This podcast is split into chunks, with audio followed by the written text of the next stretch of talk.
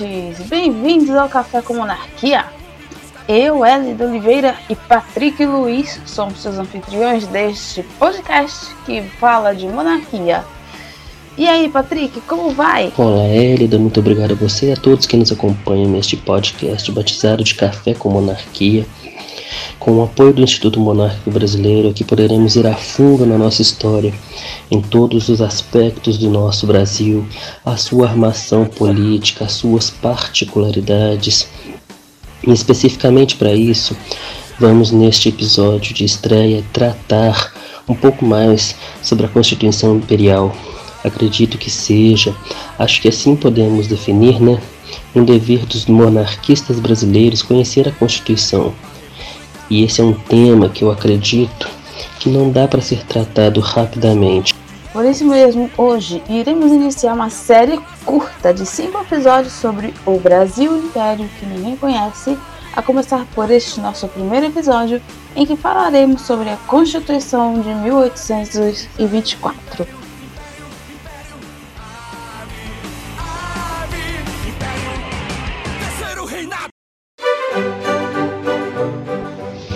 Então, a Constituição Imperial do Brasil foi otorgada em 25 de março de 1824 pelo imperador Dom Pedro I e os seus políticos da Assembleia Geral, João Severiano, Luiz Joaquim e José Antônio de Alvarenga. Lembrando que ela é composta de oito títulos, 18 capítulos e 179 artigos, e foi emendada apenas duas vezes em 65 anos de vigor. Lembrando que a primeira emenda foi no ano de 1834 e a segunda em 1840. As emendas da Constituição Imperial são chamadas de ato adicional e vale a pena lembrar que a Constituição Federal de 1988 tem cerca de 104 emendas. É um detalhe muito importante. O primeiro impacto é logo no início da Constituição, em que vemos a importância da vida religiosa no Império. Isso não significa que o imperador é um ente sagrado, como muitos professores andam divulgando, e sim que o imperador acredita em Deus e que precisa da força dele, de Deus, para poder governar o seu povo. Expressões como pela graça de Deus e em nome da Santíssima Trindade encontram-se logo no corpo da introdução da Constituição.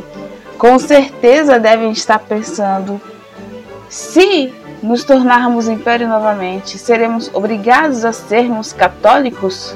A resposta é não. E é interessante saber disso porque desde 1824 a Constituição era totalmente liberal. Um dos artigos trata exatamente da religiosidade do império, dizendo o seguinte: O artigo 5 da Constituição diz que a religião católica apostólica romana continuará a ser a religião do império. Todas as outras religiões serão permitidas com seu culto doméstico ou particular em casas para isso destinadas, sem forma alguma exterior de templo. Ou seja, não existia proibição de culto religioso no Brasil. Podemos até notar aí que eu acho que vale a pena citar, foi justamente nesse período que as religiões de matrizes africanas se enraizaram e se sincretizaram, fazendo-se presente até hoje na nossa, no nosso dia a dia, né? Outro ponto tocante da Constituição é o fato de ela ser, do meu ponto de vista, bem didática ela faz isso ao constituir todos os poderes e ensina todos os pronomes de tratamento a todos os envolvidos ali. Além disso, a fala da importância de se ter quatro poderes e não três: moderador, legislativo, executivo e judiciário, em que o poder moderador é chamado de a chave de toda organização política delegado privativamente ao imperador. Neste caso, é o único poder que pode interferir nos demais poderes em casos extremos. Também a Constituição fala sobre a lei de sucessão, casamento e os dotes dos herdeiros do imperador, bem como destituição ao cargo e morte.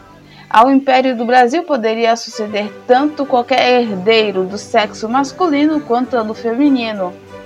Se uma herdeira subisse ao trono do império, o seu marido só se tornaria imperador logo após o nascimento de um príncipe herdeiro. A Constituição fala sobre a Assembleia Geral, que é composta pela Câmara dos Deputados e o Senado, onde os deputados ficam um tempo de quatro anos após o sufrágio e o senador é vitalício, mediante sufrágio. Para quem não sabe, sufrágio significa voto, eleições. Aqui temos outra curiosidade, porque obrigatoriamente os príncipes se tornavam senadores automaticamente ao completarem a idade de 25 anos, segundo a Constituição. Ao imperador eram nomeadas 10 pessoas conhecidas como conselheiros, e suas funções também são esclarecidas na Constituição.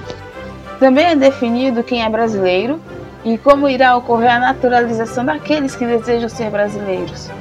Fala sobre quem deixa de ser brasileiro e como ocorre a lei do voto e quem pode assumir cargos no império, tanto na corte quanto nas vilas e cidades, bem como quem pode exercer cargos nas Forças Armadas do recém-criado Império. Estes são alguns pontos existentes na Constituição de 1824.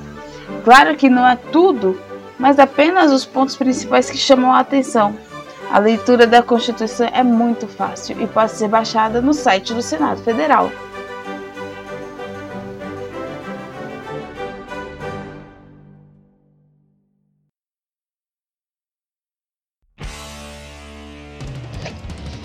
Fica aqui então meu agradecimento, Hélida, ao convite Disponha, de participar desta série de podcasts. Fica aqui meu agradecimento a todos que nos acompanham. Críticas e sugestões vocês podem deixar nos comentários. Tudo que vocês quiserem falar, a gente pode apresentar aqui. Lembrando que quem quiser também pode nos mandar um e-mail para café com monarquia, tudo junto, gmail.com, dando sugestões para a nossa próxima temporada, elogiando, criticando ou simplesmente nos apoiando, que ficaremos muito felizes. Então é isso, meu muito obrigado e até a próxima semana. Até o próximo episódio. Fiquem todos com Deus e tchau!